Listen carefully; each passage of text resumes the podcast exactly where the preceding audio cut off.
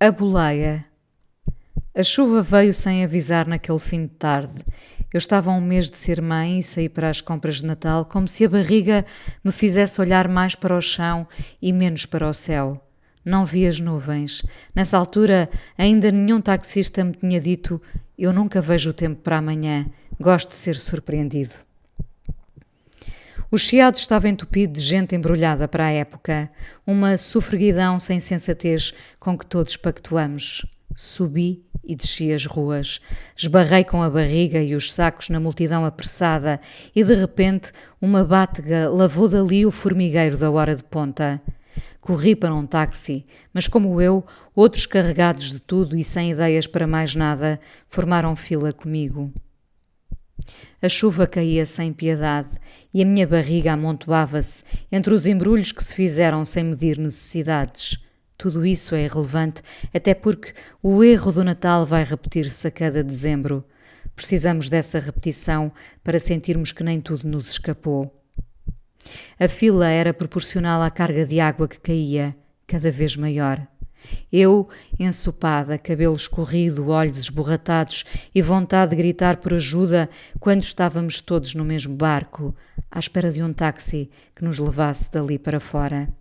Foi há muitos anos, antes desse gesto banal de pegarmos num telemóvel para mandar vir um carro. A vida era muito mais simples há 13 anos. Pedíamos uma pizza por telefone e já nos sentíamos com poder. Não veio táxi nenhum naquela hora. Com toda a certeza, muitas mais seriam necessárias para que eu tivesse um lugar seco e quente num carro seguro. Mas algo inédito aconteceu. Um táxi passou pela fila e parou frente a mim. Lá dentro, um homem de fato, elegante, abriu a porta e disse: Venha que eu levo-a. Não me perguntem o que me levou a entrar sem hesitar, a não ser o desconforto todo que morava em mim. Entrei no táxi com a barriga e os embrulhos e seguimos viagem. O homem era alto, pelo espaço que as suas pernas ocupavam, e muito bem parecido.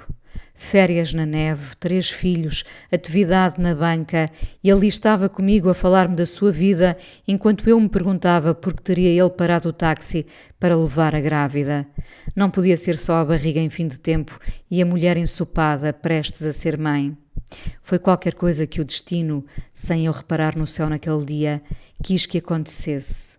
E ele deixou-me à porta de casa sem deixar que eu comparticipasse a viagem. Despedi-me agradecendo e subi as escadas rumo ao conforto desejado.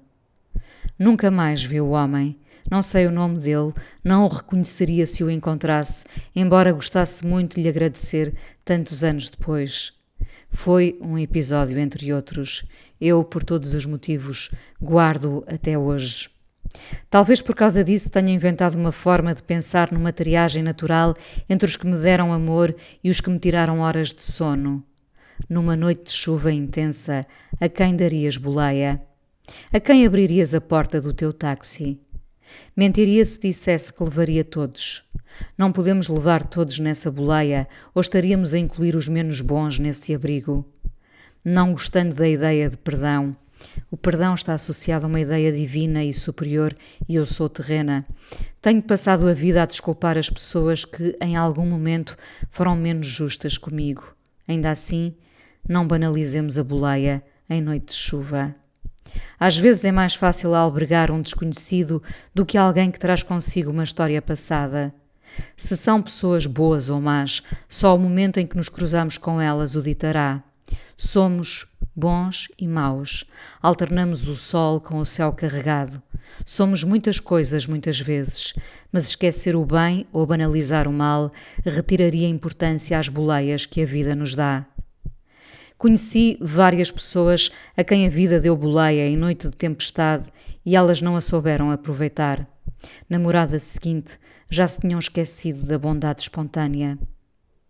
Quando chover muito outra vez, lembrem-se das pessoas que merecem ser abrigadas. Não há lugar para todos. Há gente que nunca disse uma obrigada.